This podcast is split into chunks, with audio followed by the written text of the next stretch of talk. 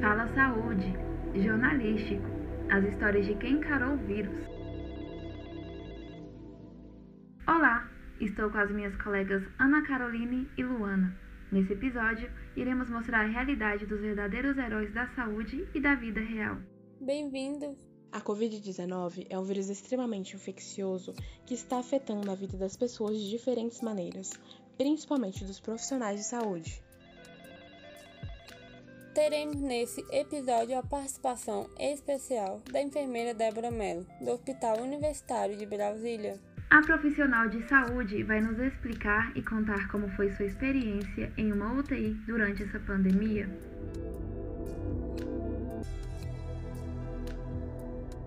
Essa nova doença, ou mais conhecida como coronavírus, veio devastando o mundo, trouxe consigo uma onda de problemas, sejam elas físicas ou psicológicas. Eu que agradeço por fazer parte, né, dessa, dessa, desse momento, né, de vocês, ainda mais falando sobre algo tão atual, né, e tão impactante, e, eu que agradeço. De acordo com o Conselho Federal de Enfermagem COFEN, 776 profissionais perderam a vida para a Covid-19. Débora Mello vai relatar todas as situações que infelizmente presenciou dentro do hospital.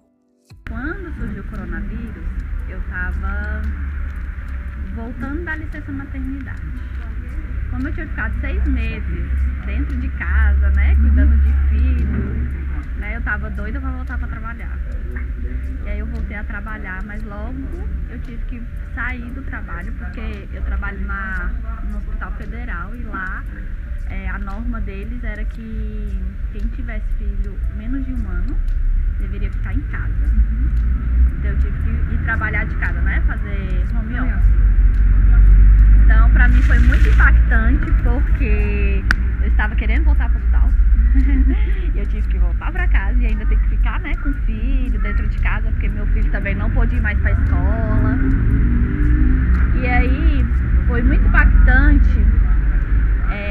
Que tudo se parou, né? Tudo parou.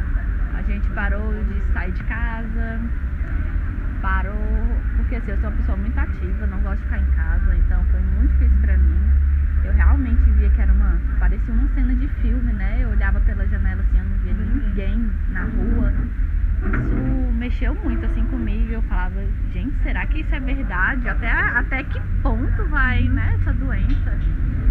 E a gente foi vivendo e foi vendo que realmente estava impactando bastante. Então eu tive que ficar durante, até um ano do meu filho. Então eu fiquei mais seis meses dentro de casa. E nesse tempo, mais. mais é, como é que eu posso falar? Esse, tempo, esse início né, da, da pandemia, eu não vivenciei tanto dentro do hospital porque eu estava dentro de casa. Mas quando meu filho fez um ano, e eu tive que voltar para o hospital. E eu fiquei sabendo que provavelmente eu teria né, contato com, paciente, com os pacientes com Covid e que por ser uma doença muito nova, é, por ver muitas pessoas né, morrendo, ver muitos profissionais, colegas nossos mesmo, né, ficando doentes, isso mexeu muito com o meu psicológico.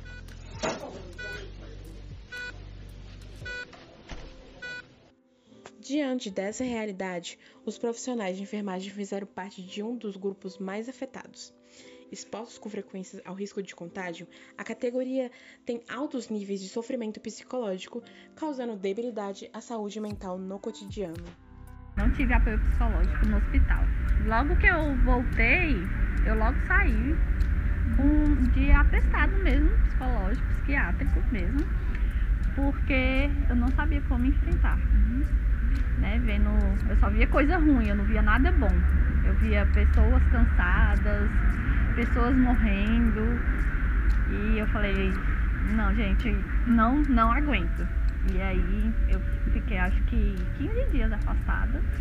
Mas aí quando eu voltei, eu voltei melhor. E aí eu comecei a lidar com esses pacientes. É, teve algum paciente que você se impactou com a história, ou que melhorou, ou que piorou? Então, por ser uma doença muito nova, eram, eram momentos bem, bem fortes, assim, sabe? Porque É, a gente via muita gente jovem e a gente não sabia o que fazer. Às vezes a gente fazia um procedimento com uma pessoa jovem, fazia com idoso e dava certo com jovem, mas não dava certo com idoso ou vice-versa. E a gente falava, mas gente, o que, que é isso? Era para dar certo, deu certo com um, era para dar certo com o outro, mas não, era tudo era novidade, né? Então a gente ia fazendo o que a gente podia. Os mais, o que mais mexeu com a gente era os profissionais mesmo que, que a gente conhecia. Quando a gente recebia a notícia que ah, o enfermeiro tal está internado no hospital.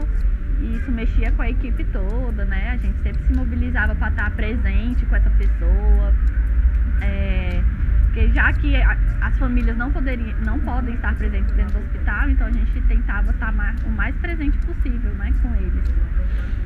Em algum momento você se sentiu vulnerável diante de uma situação de um paciente? O momento de desespero foi a volta e eu ver muita gente morrendo, muita coisa acontecendo e eu realmente tive que sair para uhum, ficar afastada. Nesse momento tão delicado entre escolher a vida ou tirar a vida de alguém, por algum descuido você chegou a se contaminar? Sim, eu me contaminei, mas não foi no hospital. Pra falar a verdade, eu nem sei como é que eu me contaminei. Eu acredito que tenha sido o meu filho que pegou na escola. Ele tava tendo uma coriza. Uhum. Eu pensava que era coriza mesmo, normalzinho assim do dia a dia. E aí foi aumentando essa coriza, aí o pai dele pegou. E aí o pai dele passou pra mim. A mídia sempre mostrou a realidade do mundo e dos hospitais. De acordo com a enfermeira Melo, Débora afirma que essa era a nova vida com dificuldades e sempre na linha do colapso. É, era a verdade. Era aquilo ali Nua mesmo. E crua. Nua e crua. Acho que às vezes eles até tentavam minimizar um pouco, porque era a coisa era feia mesmo. Era aquelas coisas que a gente acha que só acontece em outros países, não, realmente estava acontecendo aqui, é, acontecendo aqui mesmo. Ela, era aquele negócio de chegar a ambulância mesmo uma atrás da outra, era ficar a gente dentro da ambulância esperando para ser atendido, era faltando oxigênio mesmo. E a gente né, viver aquilo ali é muito ruim porque a gente fica de mãos atadas, né? Porque muita coisa não depende da gente. Então era aquilo mesmo. Com a chegada das vacinas, surgiu uma luz de esperança para o mundo, mas, com todas essas dificuldades, alguns profissionais de saúde se recusaram a vacinar. Acho que pelo fato né, de ter é, a vacina ter chegado aí, eu tenho uma técnica de enfermagem que ela se recusou. É, ela teve que assinar até um termo por ter se recusado porque ela falou que muitas pessoas estavam tendo sintomas pós-vacina e que ela não queria tomar. É, mas a gente até conversou com ela. Existem muitos estudos, né? Tem os prós e os contras. Eu conheço várias pessoas, né, que são contra, porque mexe muito com a parte sanguínea, né? Uhum. Tá tendo várias notícias aí, né? De gente que toma e tem infarto, tem gente que toma e tem trombose, tem gente que toma e morre. Então, assim, eu acho que é. Eu acho que quando a vacina veio, né? A gente falou, opa, primeira oportunidade, primeira vamos ver o que é que. Nem. Ou eu morro de Covid ou eu morro da vacina. É. Eu vou tentar alguma coisa. É isso. É realmente. E aí, eu pelo menos eu tomei, e é igual eu te falei, depois que eu tive, né, Covid, eu acho que foi leve pelo fato de eu ter tomado a vacina, né? Eu, eu confio nisso. É, eu posso ter futuramente uma trombose, posso ter, posso, posso sim, tudo pode acontecer. Eu acho que até uma dipirona que a gente toma, né, uma pessoa pode ter ali uma reação. Eu acho que é um risco, né, que, que vale a pena, pelo menos na minha, pelo menos na minha opinião. Os sintomas da Covid-19 podem variar com a chegada das novas cepas? O que eu percebo, hoje o que eu percebo, é que as pessoas já estão vacinadas, as pessoas já desencanou um pouco mais, sabe? Lá no hospital a gente conversa muito com a nossa equipe, em questão de lavagem das mãos, né? Higienização uhum. das mãos e tudo. Porque com essa nova cepa é mais uma novidade, né? A gente o que, que vai causar e tudo. Então eles não têm mais esse medo inicial. É, infelizmente, né? Porque eles deveriam ter. A gente percebe que com essa nova cepa é novidade, mas que não teve tantos casos assim, né? De casos novos, assim, não, e que sejam tão fatais. Eu acho que a vacina conseguiu abraçar, abraçar isso. É, essa, essa cepa. Lá no hospital a gente tem lá o atendimento dos pacientes Covid eram no pronto-socorro. Uhum. A UTI ficou só por conta de cardiologia e UTI geral mesmo. E aí é, o pronto-socorro era todo Covid. Ontem mesmo eu tive uma reunião em que fecharam os leitos Covid e só tem do, dois leitos lá na UTI onde uhum. eu trabalho. Então, assim, dá pra ver, dá que, pra ver que, diminuiu, que bastante. diminuiu bastante mesmo. Então, assim, era um hospital de referência pra Covid e a gente já não é mais.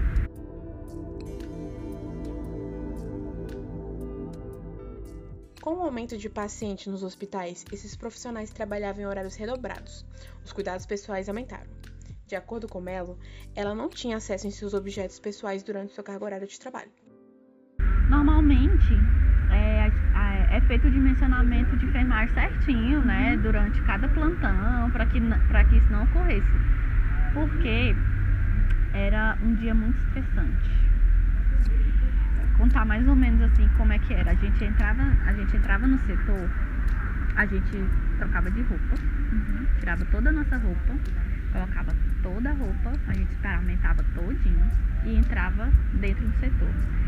Lá a gente não poderia levar celular, a gente não poderia levar uma garrafa de água, a gente não poderia fazer nada dentro do setor. Da mesma forma que a gente entrava, a gente só saía seis horas depois. Então, assim, é muito estressante Sem se alimentar. Sem nada. Nada, nem nada, água. nem água. Não poderia. A gente deixava tudo lá fora, entrava para trabalhar. E na hora do almoço, a gente desparamentava e, né, bebia água, ia ao banheiro e, e se alimentava. Isso teve muitas pessoas que passaram mal, né? Tiveram muitas doenças, como infecção urinária, né? Fica muito tempo sem beber água, sem ir ao banheiro. E quando a gente voltava, a gente se paramentava de novo. E ficava mais seis horas sem fazer sem nada, fazer só nada. cuidando dos pacientes. E, e, pacientes bem graves, assim mesmo. Não era, não era nada tranquilo, não.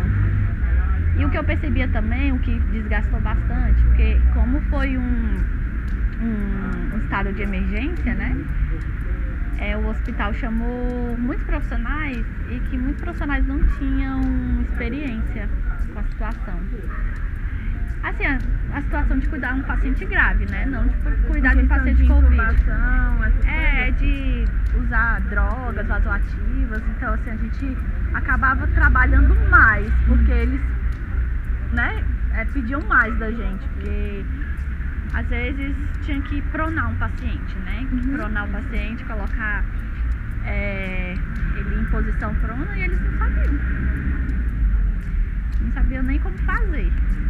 Aí vocês tiveram que ensinar aí tinha que, É, aí tinha que ensinar para depois cuidar do paciente, entendeu? Então assim, era muito mais trabalhoso. Às vezes um paciente estava com uma droga vasoativa, por exemplo, uma noradrenalina super alta, aí tinha que trocar a droga, eles vinham perguntar pra gente, ah, tem que. Tem que trocar a droga? Eu, meu bem, deixa eu te falar. Ele tá, tipo, a droga altíssima, lógico que tem que trocar, não vai parar. Se parar, ele vai morrer. Então, assim, eram coisas bem básicas que acabavam, né? Gera, acabava estressando mais ainda. Então, assim, é, foi bem difícil. Pensando em todos os aspectos que foram citados acima, continuaremos ouvindo esses heróis e entendendo os trabalhos de cada um perante a pandemia, entendendo o real significado de nossas vidas e principalmente em homenagem a todos aqueles que não conseguiram vencer essa batalha. Esses profissionais são indispensáveis no reconhecimento e tratamento contra a Covid-19 em seus locais de trabalho, sejam eles públicos ou privados, Mesmo com todos os equipamentos, a exposição continua sendo grande, com o risco de contaminação e morte. O protocolo tinha que existir, né? Porque senão tinha sintomas gripais, aí começava todo o protocolo. O protocolo existia. Mas a gente recebia muito paciente já grave, grave é, porque a, a nosso perfil era esse, né? Era de pacientes realmente graves. Não de enfermaria, por exemplo. Segundo o Conselho Federal de Enfermagem, foram 98 óbitos de profissionais de enfermagem por Covid-19 no Brasil. Agradecemos a participação da enfermeira Débora Mello. Continue com a gente. No próximo episódio, iremos aprofundar e abordar de histórias de vida dessas enfermeiras que lutaram contra o vírus.